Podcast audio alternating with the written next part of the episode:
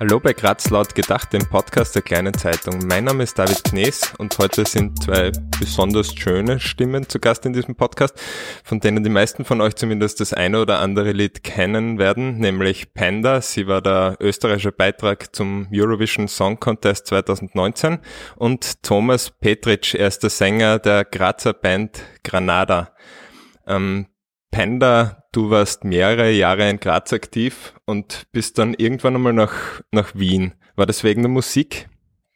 Ja, das war quasi notgedrungen. Also ich wollte ähm, Gesang studieren, aber in Graz hat es halt nur auf der Kunstuni gegeben und das war halt nur Jazz eigentlich. Und äh, der Jazz ist nur in Richtung Bebop gegangen und um es ganz ehrlich zu sagen, die Aufnahmeprüfung, die hat, die ist mir einfach zu schwer erschienen und ich wusste, ich werde das wahrscheinlich nicht schaffen. Und äh, ein Freund von mir, der hat in Wien studiert, mhm. Schlagzeug, und ähm, ich wollte auch nicht nur Jazz machen und das war so die einzige Möglichkeit, quasi Gesang zu studieren und breit gefächerter das Ganze anzugehen. Okay, man kann sagen, es war eher der Ausbildung wegen und nicht schon ähm, in Hinblick auf deine Karriere als Musikerin? Überhaupt nicht. Lustigerweise in dem Moment, wo ich das entschieden habe, habe ich gar nicht drüber nachgedacht, äh, was mit der Karriere ist. Ich wollte einfach nur das studieren und ich wollte das zu meinem Beruf machen und mehr war da gar nicht dahinter. Und Thomas, ich habe in einem Interview gelesen, du spielst schon seit deiner Schulzeit in, in verschiedenen Bands. Äh, bist du in Graz zur Schule gegangen? Mm, ich spiele seit der Schulzeit in Bands. Ich habe angefangen in der Schulband in Leibniz. Also ich bin gebürtiger Südsteirer und bin in Leibniz zur Schule gegangen. Und habe da angefangen mit 16 Jahren Bass zu spielen und es ist eigentlich mehr passiert, als dass ich es wollen hätte einen Bass in die Hand druckt bekommen und dann ist mir gesagt, wenn du bist jetzt Bassist in der Schulband, und ich gesagt, okay. Und ja, dann ist es losgegangen mit Üben und so weiter. Irgendwann ist die Gitarre dazugekommen mhm. und dann hat sich das alles so entwickelt, ja, im Laufe der Zeit mit mehreren Bands bis, ja, jetzt. Äh, in dieser Folge soll es ja darum gehen, wie man als Musiker in Graz erfolgreich wird oder ob man dafür nach Wien oder Berlin oder sonst wohin gehen muss. Ähm, aber fangen wir mal bei den, bei den Roots an. Wie waren denn dann die ersten Erfahrungen in Graz musikalisch? Die ersten Erfahrungen in Graz musikalisch. Hm. Naja, man hat halt live gespielt, man hat eine Möglichkeit gehabt, einmal von mehr Leuten zu spielen. In Leibniz ist es doch sehr begrenzt. Es gibt da den Marenzi-Keller und den Matura-Bälle und dann ist es eigentlich schon ein bisschen aus, gell? Mhm. Und mit den ersten eigenen Sachen dann in Graz zu spielen, war schon sehr was Schönes. Ich kann mich erinnern an eines der ersten Konzerte, das war im Scherbenkeller. Die haben ja nach wie vor so eine Reihe mit, ja, Leuten aus der ganzen Welt eigentlich, die da unten im Keller spielen und akustisch ihre Sachen präsentieren. Da bin ich reingerutscht und das war die erste Auf Auftrittsmöglichkeit eigentlich unter anderem. Und dann war natürlich auch noch das PPC da, das auch so ein Becken, Auffangbecken ist für mhm. Musiker mehr oder weniger, wo man sie präsentieren kann. Ja, und so hat das Ganze gestartet. Und es war natürlich gut, einmal von mehr Leuten zu spielen. Hast du in Graz deine ersten Gigs gehabt oder waren die dann schon in Wien? Ähm, na, bei mir hat das früher angefangen. Ich habe ja früher ein voll vielen Bands gespielt und wir haben, also ich würde mal sagen, der Schlanzberg und Umgebung ist dann doch, es ist eine Spur größer als Leibniz, aber auch nicht so richtig. Also das ist ungefähr die gleiche Story. Es hört halt dann gleich mal auf. Es gibt vielleicht ein paar Mal Festivals, also vor allem dann irgendwann ist es Richtung Bernbach gegangen, weil die Leute aus meiner Band von dort waren die sind ein bisschen aktiver, was das angeht, mit ähm, eben irgendwo Konzerte auf die Beine stellen oder Festivals. Aber das hört dann Arbeit auf. Vor allem, ich habe halt damals immer Pop-Rock gemacht. Also es war irgendwie in einer Metal-Community nicht so unbedingt willkommen. Mhm. ähm, und ja, also ich kann eigentlich äh, dem nur beipflichten, was gerade gesagt wurde, weil halt, ich kann mich erinnern, ich glaube, eines der ersten Konzerte war dann tatsächlich der Band-Contest im, im BBC ja. äh, Local Heroes, glaube ich. Und äh, ja, das ist tatsächlich genauso ein bisschen Auffangbecken einfach, ja, wo man dann das erste Mal merkt, okay, da passiert ein bisschen mehr. Und äh, genau, das habe ich schon gemacht, bevor ich dann noch, also lang bevor ich nach Wien gegangen bin eigentlich. Mhm. Ja. Prinzipiell die Möglichkeiten, live zu spielen in Graz, findest du die okay? Wie geht's dir damit? Ähm, es gibt tatsächlich ähm, ein paar coole Locations, also ähm, angefangen vom BBC bis hin, also die Postgarage finde ich eigentlich auch super leibend für, man, natürlich, man muss immer sagen, was für, was für eine Band, was für Musik dort stattfindet, gell, weil nicht alles überall stattfindet, man muss ja schauen, welche Leute gehen wohin, ähm, und dementsprechend natürlich buchen ja die Veranstalter die, ähm, Programme dort. Äh, dann das Orpheum, ich glaube, weiß nicht, ob es die Scherbe noch gibt, also ob dort Ja, noch Scherbe gibt's stattfindet. noch, ja. Ja, genau, ob dort noch Konzerte sind. Ähm, also so kleine Singer-Songwriter. Also ich glaube, ich habe überhaupt so das Gefühl, dass diese Singer-Songwriter-Community in Graz sehr stark vertreten ist. Oder schon immer war. Das finde ich zum Beispiel noch stärker als in Wien sogar. Ist das so? gesagt. Die Singer-Songwriter-Szene würde jetzt, ja, gibt's auch natürlich, aber ich glaube eher mehr stark vertreten durch Plateau hauptsächlich, die in Scherbenkeller diese Abende veranstalten, montags immer, das ist im Frühjahr und im Herbst, die immer eine sehr schöne Reihe, wo aber nicht nur österreichische Künstler, Künstlerinnen spielen, sondern auch international viele Leute spielen und ist schon was Schönes, dann Leute zu sehen, so kurz bevor es vielleicht aufgeht oder so, kurz bevor es dann am Autumn Leaves Festival spielen, das ist ein Graz, das ist im Orpheum dann, so im intimen Rahmen, also schon, schon sehr schön. Aber jetzt, um zu sagen, dass es in Graz mehr Songwriter gibt oder Songwriterinnen, glaube ich, glaube ich fast nicht. Ich finde, die Szene ist aktiver, was das angeht. Ja, vielleicht kriege ich es in Wien nicht so mit, das kann natürlich auch sein, aber ich habe schon das Gefühl, dass es in Graz ähm, dann doch ein bisschen noch aktiver ist. Ja, ähm, zum Thema Singer-Songwriter habe ich meine Umfrage nicht gemacht, sondern eher auf den Aspekt des Live-Auftretens äh, und Locations und Kon Konzertszene in Graz äh, und die würde ich jetzt kurz vorspielen. Prinzipiell gibt es in Graz immer wieder gute Konzerte. Ich finde zum Beispiel die Konzerte im Scherbenkeller sehr gut. Äh, Orpheum war früher ein bisschen mehr los, könnte ein bisschen weniger Kabarett und ein bisschen weniger Kasperltheater und ein bisschen mehr Musik sein, hoffe ich wieder einmal. Und im Sommer natürlich äh, Kasematen ist immer ein Garant für schöne Konzertabende. Äh, insgesamt bist du zufrieden mit der Live-Musiksituation in Graz? Ah, ein bisschen ausbaufähig. Wenn man jetzt nicht unbedingt auf Musicals von oder über bereits verstorbene Künstler steht oder Volksmusik, ginge noch etwas, deswegen muss ich ab und zu schon auf Wiener Konzerte oder Konzerte in Wien ausweichen. Meine Lieblingskünstler in Österreich sind leider zu einem großen Teil nicht mehr auftretende oder verstorbene. Ich bin ein großer Fan von Georg Danzer, selig. Und äh, von der SDS, die es ja leider auch nicht mehr live gibt. Ansonsten gibt es natürlich eine sehr große äh, Szene, die, also der, der jungen Musiker, der jungen Garde, wo, ich, wo mir jetzt keiner einfällt, aber wo man immer wieder ein offenes äh, Ohr und Auge haben sollte, da tut sich schon einiges auch. Schaust du dir in Graz gern Live-Musik an? Ich würde gern, aber leider kann ich nicht, weil wir Architekturstudenten sind und keine Zeit dafür haben. Oh je, und äh, wie schaut's in der lehrveranstaltungsfreien Zeit aus? Ist da Musik ein Thema? Nein, weil da müssen wir leider lernen. Also Konzerte ja, aber nicht in Graz. Wo fährst du hin für Konzerte? Meistens Wien. Aber auch keine österreichischen äh, Bands. Also österreichische Musik ist jetzt nicht was, wo, wo du gesagt hast, das hätte bei dir schon Begeisterung ausgelöst oder siehst du das? Na doch, es gibt schon ein paar coole, aber das sind eh die Bekannten. Zum Beispiel? Ja, Pizzerra und Jaus oder keine Ahnung, Bilderbuch. Ja. Aber sonst so richtig Grazer Bands, mehr weiß ich jetzt nicht so. Was ich früher gern gemacht habe, war ähm, zum Parkhaus zu gehen, wo sie noch früher dort Live-Sets hatten mit DJs und so und du dich einfach um, ums Parkhaus herumsetzen konntest und dann dadurch schon die Musik genossen hast, aber noch immer in deiner eigenen Runde warst. Aber da sie das relativ schnell wieder abgestellt haben mit Silent Disco und dem ganzen Schmafu, bin ich da eigentlich nicht mehr so so der Fan davon und allgemein fortgehen war nie so meins, weil ich nie wirklich so meine Musikrichtung gefunden habe in Graz, wo ich wirklich hingehen kann. Das Angebot hier ist, sagt mir nicht so zu. Das Angebot an Lokalen oder das Angebot an Musikern? Es ist das Angebot an Musikern. Die Lokale sind alle sehr nett. Wie lang bist du schon in Graz? Drei Monate. Hast du schon Live-Lokale entdeckt oder lokale Bands entdeckt, beziehungsweise ist das was, was dir wichtig ist? Ist mir jetzt nicht so wichtig und nein, ehrlich gesagt ist, mir in Graz noch nicht wirklich aufgefallen. Und in Wien hörst du dir aber schon Live-Sachen an. Hin und wieder ja. Live-Musik höre ich in Leipzig eher im Sommer in den Parks. Da gibt's viele so freie Veranstaltungen, wo man hingehen kann. Und da gibt's auch so, ja, Rap-Turniere und so, die sind ganz lustig zum Angucken. Das heißt, wenn es in Graz so etwas gäbe wie irgendwelche Live-Sessions, Gigs in Parks, wäre das was, was du dir anschauen würdest? Gerne im Sommer, jetzt nicht, jetzt viel zu kalt. Aber sonst ja. Was in Wien auch oft ist mit Live-Musik ist, ähm, bei der U-Bahn und bei den öffentlichen Verkehrsmitteln haben sie so Plätze, wo sie Live-Musiker auftreten lassen und das hört man halt hin und wieder. Das gibt's in Graz eher nicht so. Wo könntest du dir vorstellen, dass sowas funktionieren könnte in Graz?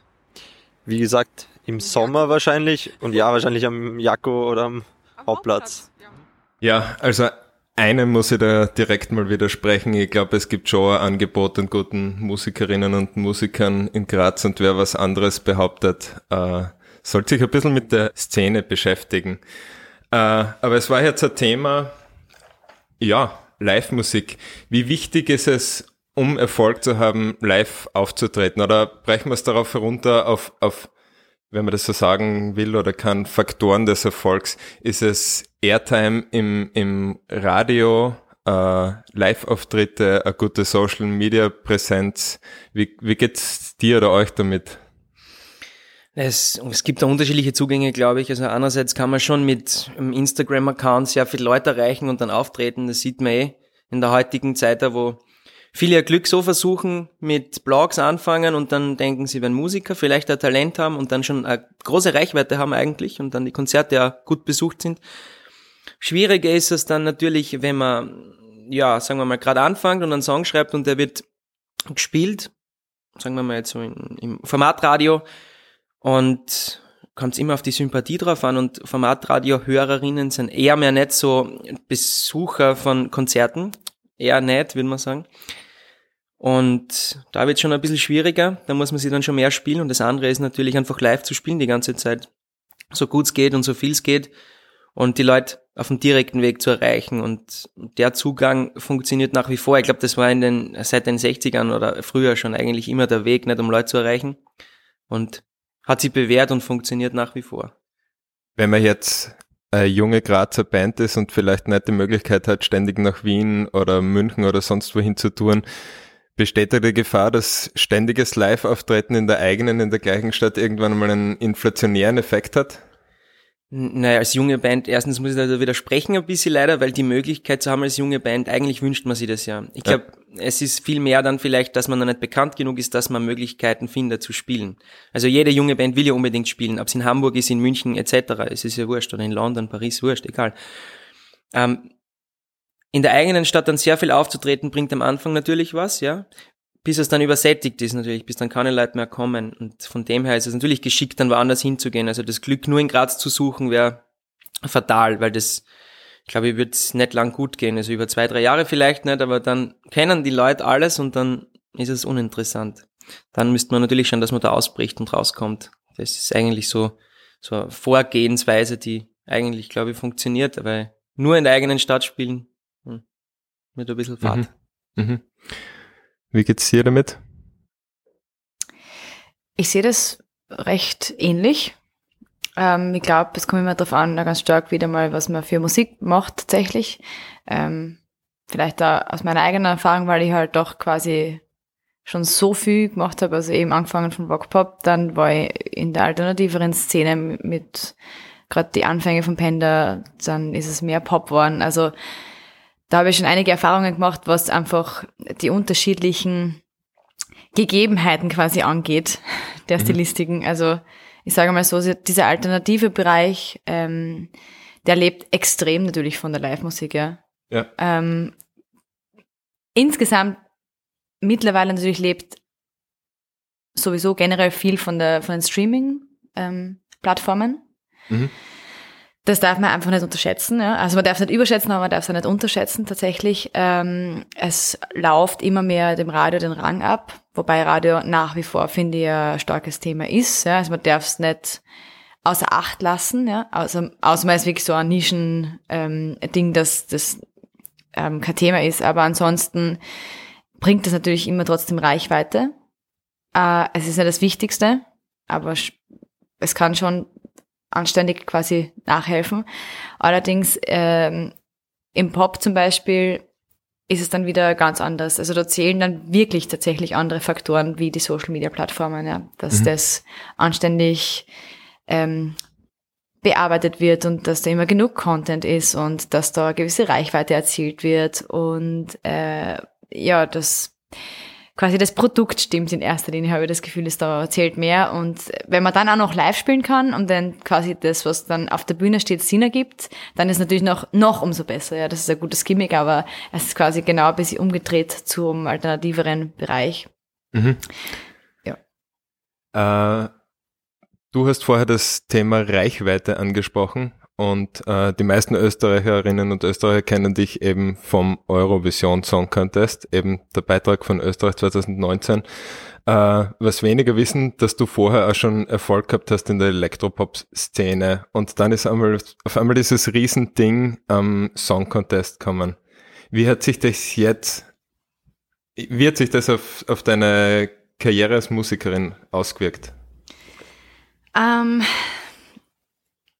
genau, es war tatsächlich so, dass äh, Panda davor ja schon auf FM4 gelaufen ist und ähm, das war ja für mich persönlich schon einmal ein großer Erfolg, weil ich hätte niemals gedacht, dass ich irgendwann einen Song von mir im Radio überhaupt höre. Äh, der Song Contest war unfassbar große Plattform. Also der hat, also muss man ganz ehrlich sagen, ja, die Reichweite, die der bringt, du erreichst auf einen Schlag total viele Menschen. Ja. Man, man darf nicht naiv sein und glauben, dass man jetzt dann plötzlich ähm, total viele Fans hat. Ja, man erreicht halt Hausnummer 500.000 Menschen, aber ähm, da werden halt bei weitem nicht alle Fans von dir werden oder mhm. dir weiterhin folgen oder dich überhaupt mal gut finden, ja, oder das gut finden, was du tust. Aber wenn es halt nur davon jetzt 10.000 Leute sind, die sagen, hey, das, das ist irgendwie cool, das schauen wir näher an, dann ist dann ist auf jeden Fall schon mal 10.000 Menschen mehr, die man nicht erreicht hätte, wenn das nicht gewesen wäre und die man sich mit sehr viel mehr Arbeit und sehr viel mehr Investment quasi hätte, also da hätte man viel mehr investieren müssen, um das irgendwie auch nur ansatzweise zu erreichen. Das merke ich schon. Also es hat dem, es hat mir als Act schon extrem weitergeholfen auf einer promotechnischen mhm. Ebene. Mhm. Man muss ganz ehrlich sagen, ja, dass ja der Song Contest leider gerade in Österreich einen sehr negativen Stempel teilweise hat. Das ist mir dann leider tatsächlich bei Konzerten entgegengeschwappt, was tatsächlich nicht lustig war, wenn Leute unten stehen und du hast das Gefühl, die... Von, von Leuten, die vorher schon deine Musik gehört haben oder um, von ähm, wem? Das kann ich nicht sagen, das weiß ich nicht, aber halt einfach, wenn man, also ich habe, ich kenne ja quasi, ich weiß, wie es vorher war, Konzerte zu spielen und ich habe dann gesehen, wie es nachher war, Konzerte mhm. zu spielen und ähm, das war halt einfach tatsächlich ein Unterschied. Ähm, da kann ich, da will ich ja gar nicht das irgendwie schön reden. Mhm. Ähm, davor war es, ist natürlich immer so, dass wenn du zum Beispiel auf Festivals spielst und neue Menschen unten stehen, du erstmal ihr Herz gewinnen musst irgendwie. Aber es war tatsächlich, ich habe das Gefühl gehabt, vorher leichter für mich, weil sie offener waren, als danach habe ich das Gefühl gehabt, es ist sehr schwer, weil halt einfach voll viele wissen das und das ah, okay, das ist jetzt die. Und dann ist quasi papp, dieser Stempel drauf und dann mhm. ist der Zug abgefahren. Und du hast, also ich habe das Gefühl gehabt, die Menschen sind teilweise dauerunterwältigt. Und ähm, das finde ich jetzt, also das ist das, was die Erfahrung, die ich gemacht habe. Und mit dem, mit dem jetzigen Wissen würdest du noch einmal hinfahren in der gleichen Situation? Ja, mhm. immer wieder. Und ich hoffe auch, dass ganz viele andere erkennen, äh, was das eigentlich für eine riesengroße Plattform ist, die man nutzen kann, wenn man sie intelligent nutzt und dass man nicht hinfahren muss und weil viele glauben ja, dass man sich dann irgendwie verändern muss oder dass dann der ORF dann total viel reinredet und sie machen dann sowas, was man überhaupt nicht ist und da muss ich echt widersprechen und sagen, na, es ist das, was du draus machst und wenn du dich nicht verbiegen lässt und ich habe mich zum Beispiel nicht verbiegen lassen, ja, und der ORF hat es aber auch gar nicht versucht, ja, die haben mich total unterstützt, genauso wie ich bin. Ähm, das waren meine Entscheidungen, äh, beziehungsweise die von meinem Team, dann dann ist es auch genauso und dann kann man das für sich selber so nutzen, wie man das gerne hätte, mit dem bestmöglichen Outcome quasi. Ja. Ähm, jetzt gehen wir wieder zurück zu unserem ursprünglichen Thema, nämlich der Stadt und Musik machen in der Stadt und vielleicht auch wie ähm, Musik in der Stadt entsteht. Thomas, bei dir sind nämlich Texte drehen sich immer wieder um Städte wie Berlin, Wien, Graz. Äh, wie ist da die Wechselwirkung zwischen dem dem künstlerischen Esprit, dem Songwriting und der Stadt, in der du bist? Mhm. Interessante Frage. Ähm, boah. Ja, natürlich ist Lebensmittelpunkt in Graz bei mir. Also ich wohne in Graz und, und da fließt es natürlich immer wieder mit ein. Und andererseits natürlich auch die anderen Städte, die rundherum sind. Also Wien zum Beispiel. Da einen großen Teil als Hauptstadt von Österreich nicht und andererseits andere Städte halt immer sind, ja, wo man auch tut und so weiter. Explizit zu sagen, ich beziehe mich jetzt immer wieder auf eine Stadt, weiß ich nicht, so weit würde ich jetzt nicht gehen. Ich glaube, Wien ist ja oft drinnen, weil generell Granada entstanden ist auch bei einem Projekt hauptsächlich und ausschlaggebend war dafür die Arbeit an einem Film, an einer Filmmusik, mhm. so ein Titeltracks für Planet Otterkring, das heißt 16. Bezirk in Wien und das ist schon mal sehr stark Wienlastig. so hat's begonnen ja. und drum sind zwei, drei Lieder eigentlich handeln dann von Wien schon einmal. Ja, und der Rest hat sich dann einfach so ergeben. Dann habe ich mir gedacht, ja, wenn es schon Wien-Lieder gibt, dann warum soll es nicht einfach einmal ein Graz-Lied auch geben? Aber ein Graz-Lied ist doch ein bisschen plakativ. und dann verbinden wir das mit Berlin und der Minderwertigkeitskomplex. dann ist Berlin entstanden. Und ja, genau, dann wird das Burgenland noch ein bisschen besungen. Also ich finde es halt schön, immer über so Regionen zu singen, hat da irgendwie was, was Tolles. Ich weiß nicht, man kann sich dann weiß nicht, sowas ausmalen, so ein schönes, ein romantisches Bild vielleicht auch von was und das hernehmen und ein bisschen zerstören, draufhauen, ja. neu aufbauen. Das sind immer ein bisschen andere Themen, oder? Als immer nur quasi Liebe zu besingen und eine andere Art der Liebe, oder? Ja, also schon emotional natürlich, also schon, dass man Emotionen reinbringt, aber dann auch, ja, vielleicht ist da ein bisschen ein Vorbild auch Beirut, also die machen das sehr, sehr schön, beziehungsweise er macht das sehr schön auch immer. Bin ja ein großer Fan, wahrscheinlich hat das ein bisschen Einfluss gehabt auf das Ganze. Mhm. Otterkring hast du besungen, jetzt ist es ein Grazer Podcast, jetzt muss ich dir ja fragen, welchen Grazer Bezirk würdest du besingen? Welchen Grazer Bezirk würde ich besingen? Hm. Comini hat den meisten Output. Ja, ja, hat, ja, hat den meisten Output, ne, ich weiß nicht. Also, ich mag den Land sehr gern, bin sehr viel im Land unterwegs, also das ist so mein Lieblingsbezirk in Graz. Ich mag den Grieser war sehr gern, aber so weiß nicht, wenn ich besingen müsste, jetzt so, wenn du mich fragst jetzt, so künstlerisch, was würde ich hernehmen, dann würde ich mir denken, irgendein Randbezirk, so, so was Stiefmütterliches, wie, was, was keine, Auf, keine Aufmerksamkeit hat, wie Gösting oder so, Maria Grün, Maria Gösting, sowas, ja. In Ruckelberg. du würdest den Ruckelberg besingen? Ich würde mir wahrscheinlich irgendwas aussuchen, wo ich den ganz, ganz arg sarkastisch sein kann. schreiben. ja, irgend sowas. Äh, bleiben wir bei den Städten.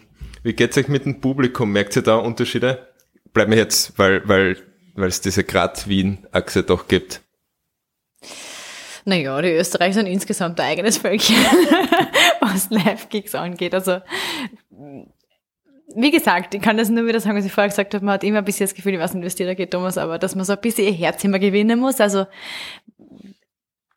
ja, sagen wir mal so, in den ganzen ähm, westlicheren Ländern, da sind sie halt einfach sofort dabei oft und da sind sie halt, oder ähm, in den östlicheren Ländern, so, in den östlicheren Ländern sind sie halt immer geil dabei und sie sind einfach mehr, sie sind, wie soll man sagen, sie tanzen mehr, sie, man merkt da einfach so viel mehr Passion dahinter und ja, bei den Österreichern ist es immer so, das braucht immer ein bisschen.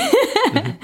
Zuerst sind sie immer vorsichtig, ja, außer es ist so eine Band, wo natürlich von Anfang an, also so wie bei Bilderbuch, wo halt dieser riesen Hype ist, das ist natürlich nicht so. Aber ansonsten ist es immer so ein bisschen, bis die Stimmung kommt, muss immer ein bisschen Zeit vergehen. Also ein bisschen abwartend immer, gell? Ja. Und schauen wir mal, jetzt liefern mal. Also wir sind zum Konzert gekommen, wir haben die Karten gehabt, wir kennen es eh, aber jetzt muss trotzdem mal beweisen. Ja, genau. Sag so, also mal, das ist am Anfang immer ein bisschen so diese Situation, genau. das stimmt, aber das ist komischerweise in Österreich wie in Deutschland.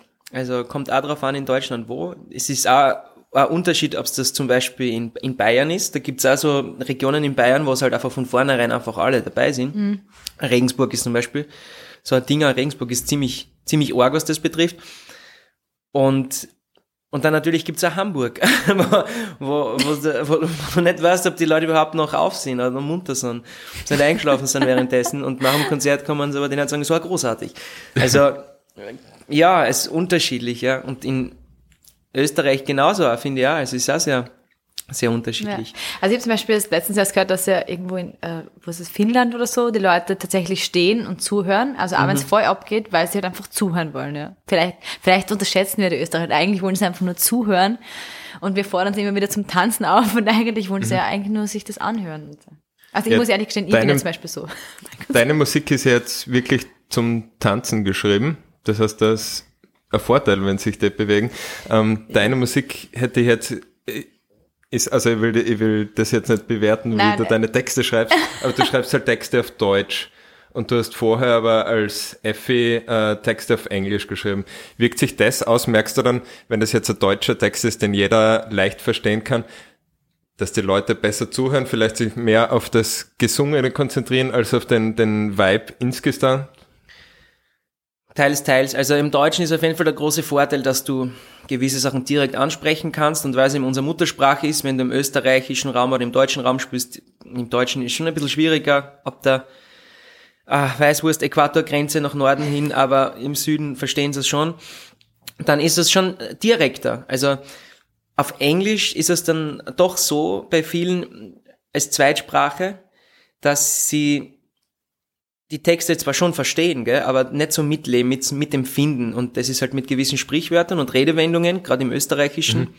kannst du da was auslösen. Und das habe ich selbst beim Schreiben auch gemerkt, nicht?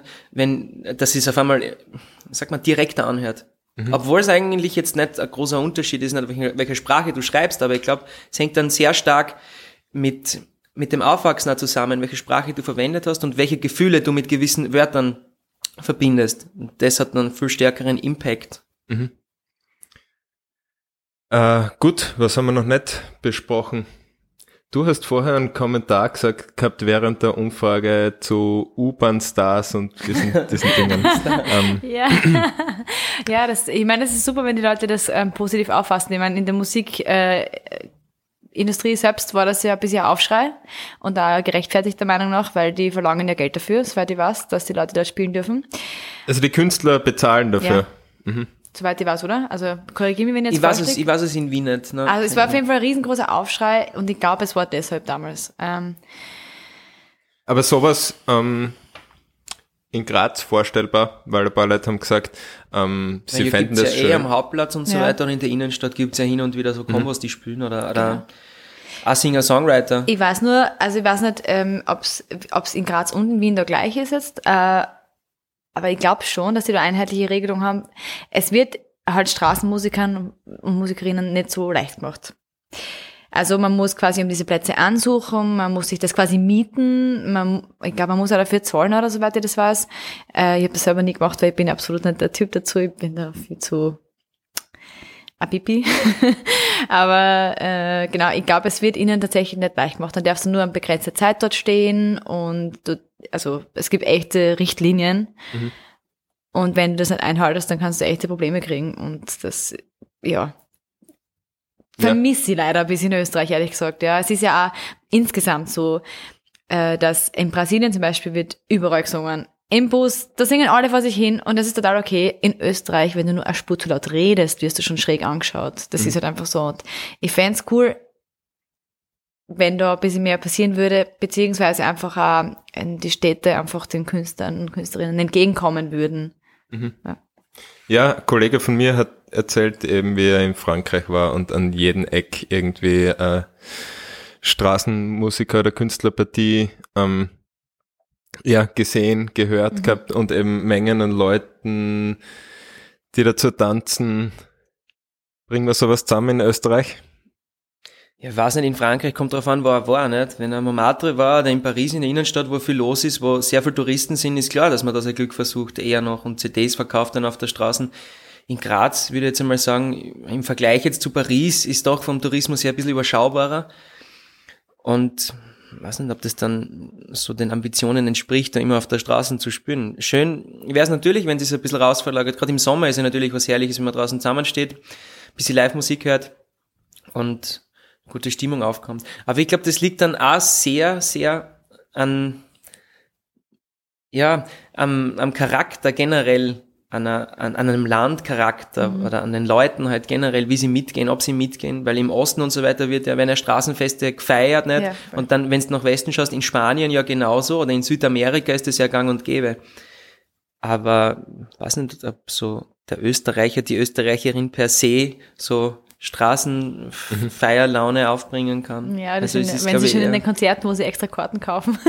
Ja, so halt also ich behaupte mal, es, es gibt ja schon irgendwie das Verlangen nach oder die Bereitschaft dafür, wenn man sich so Sachen anschaut, ähm, wie den Landwirbel oder ein neuer der, der Grießkram, das wäre ja vielleicht was, worauf man. Ich glaube, sie wollen es ja auch. Also sie würden ja auch und manchmal ist es so, wie es bei ganz vielen Dingen ist, da braucht es nur zwei, drei Menschen, die das machen und dann trauen sich die anderen auch, aber halt, das ist immer so ein Ich glaube, es funktioniert auch eher, wenn es im organisierten Rahmen ist. Wie Landwirbel und Grieskram ja. ist im organisierten Rahmen, man hat mehr oder weniger ein Timetable, na gut, beim Landwirbel eher weniger, aber man weiß in etwa, da sind Bühnen und da kann man spielen und jetzt Mhm. kann man draußen tanzen, weil es ist ja organisiert. Sobald es aber dann chaotisch ist oder irgendwie passiert, dann haben manche schon, glaube ich, ein bisschen Scheu davor. Ja. Wenn sie nicht die offizielle Erlaubnis haben, jetzt auf der Straße zu tanzen. Vielleicht, Oder ja. so, ja, voll. Ja. Ja, ich bin im Großen und Ganzen mit meinen Fragen durch. Wollt ihr noch irgendwas was loswerden? Na, weil sonst hätte ich noch gefragt nach euren, ja, Neujahrsvorsätze vielleicht nicht, aber Pläne für 2020? Müssen wir nicht machen. Ja, ich kann gern. Fang du an, überlegen in der Zwischenzeit, was meine Pläne sind. Ja, ich habe ziemlich viel Pläne tatsächlich. Also ähm, es wird wahrscheinlich tatsächlich sogar ein neues Album kommen. Neue Musik, ähm, live spielen. Und wir haben jetzt angefangen, jeden Sonntag ähm, den, den Song Day Sunday einzuführen auf den Social Media Plattformen. Okay, was ist das? Und ähm, das ist, also ähm, wir haben uns lange darüber Gedanken gemacht, wie wir Social Media so nutzen können, dass ich damit klarkomme, weil ich bin jetzt keine Selfie-Posterin und ich, ich, ich habe irgendwann angefangen, aus Langeweile, weil ich nicht gewusst habe, was sonst posten soll, so äh, Sneaky Me-Videos zu machen. Das heißt, immer wenn niemand damit rechnet, der mit mir unterwegs ist, dann mache ich so Videos, wo ich mich so lange drehe, bis derjenige im Video erscheint und nicht damit rechnet. Was sehr gemein ist. Deshalb haben wir gesagt, okay, wir brauchen irgendwas Anständiges. Ähm, und da ich so einen unfassbaren Output habe, weil ich wirklich die ganze Zeit schreiben könnte, äh, haben wir gesagt, okay, wir nutzen das einfach und deshalb schreibe ich quasi am Sonntag immer einen Song in so vier Stunden, aber am besonderen, weil wir die Leute mit einbeziehen. Und das heißt, es werden quasi immer Fragen gestellt, also auf Instagram und auf Facebook. Zum Beispiel die erste Frage war jetzt, was ist das Erste, was euch einfällt, wenn ihr aufwacht? Und daraus quasi, aus den Inputs schreibe ich dann einen Song und der wird dann veröffentlicht. Okay, spannend. Ja, es ist sehr lustig. Ich habe mir wirklich zusammenreißen müssen, dass ich nicht einen unfassbaren Lochkrampf kriege die ganze Zeit, weil es ja natürlich sehr lustige Antworten kommen und ja, Ja. es ist sehr lustig. Und wie schaut's bei Granada aus? Ja, wir haben jetzt äh, Live-Pause das Jahr und konzentrieren uns auf äh, ja, ein neues Album eigentlich. Also der Plan ist, dass wir ja bis Herbst Material haben, genug Material für ein Album vielleicht, wer weiß. Aber es ist immer schwierig, das voraus, voraus zu planen, gell, wenn man jetzt noch gerade am Anfang des Prozesses ist, wie Mhm. lange es wirklich dauern wird. Kann man nicht sagen, im besten Fall ist es im Herbst fertig, im schlechtesten im Herbst 2024. Aber wir werden sehen. Mhm. Eine Frage ist mir jetzt noch eingefallen, weil ich gerade zwei Musiker da habe. Äh, habt ihr Geheimtipps, irgendwelche Acts, ähm, der euch jetzt einfallen, heimische, die unsere Hörer vielleicht einmal auschecken sollten? Also ich bin, ich bin zurzeit wirklich ein großer Buntspecht-Fan. Kennst du, ich. kennst du Mhm. Buntspecht? Ja. Irrsinnig geile Combo. Ähm, Wien ansässig, sehr junge, sehr junge sehr jung. Leute. ja, ich glaube, die sind so Mitte Anfang 20 oder so. Irrsinnig geiles Instrumentarium, also von Melodika angefangen bis hin zu Kontrabass und, und, und Schlagzeug und ein Aber bisschen super Geige und so. umgesetzt. Also, Irrsinnig, Ja. irrsinnig coole Musik. Sehr, sehr inspirierend da. Mhm. Also das auf jeden Fall sehr jemand ans Herz gelegt. ja, unterschreibe. Und als, und als, als Tipp, als internationaler Tipp, die ich letztens bei Festivals gesehen habe und wo ich mir sogar ein Shirt gekauft habe, wobei ich mir nie Shirts kaufe, ist von einer norwegischen Band, Pompoko heißen die, Mhm. und die sind live einfach so enorm stark, die sind zu, die sind zu dritt, Schlag, zu 14, Entschuldige, Schlagzeuger, Bassist, Gitarrist und Sängerin und machen also eine Mischung aus Talking Heads, Rage Against the Machine und was war noch dabei, irgendwas war noch dabei. Auf jeden Fall enorm hörenswert. auch. Ah, das klingt und interessant. vor allem, vor allem live, also echt wirklich, er macht. Ja. Äh, unsere Kollegen von Futter, die haben, falls es unsere Hörerinnen und Hörer interessiert, und das glaube ich schon, wenn sie den Podcast bis zu dieser Stelle gehört haben, äh, eine Playlist mit Grazer Bands, Grazer Künstlerinnen und Künstlern ähm, erstellt auf Spotify. Den Link werde ich auch auf die Website Graz laut gedacht dazustellen. Euch, Panda und Thomas, sage ich jetzt Danke fürs Gespräch, danke fürs Kommen. Falls ihr, liebe Hörerinnen und Hörer, eure Meinung zu diesem Thema oder einem anderen Thema loswerden wollt, schreibt uns bitte an laut.gedacht.kleinezeitung.at oder mir direkt an david.knes.kleinezeitung.at. Kommentiert auf Twitter unter @grazlaut und schaut auf unsere Website lautgedacht.kleinezeitung.at. Bis bald!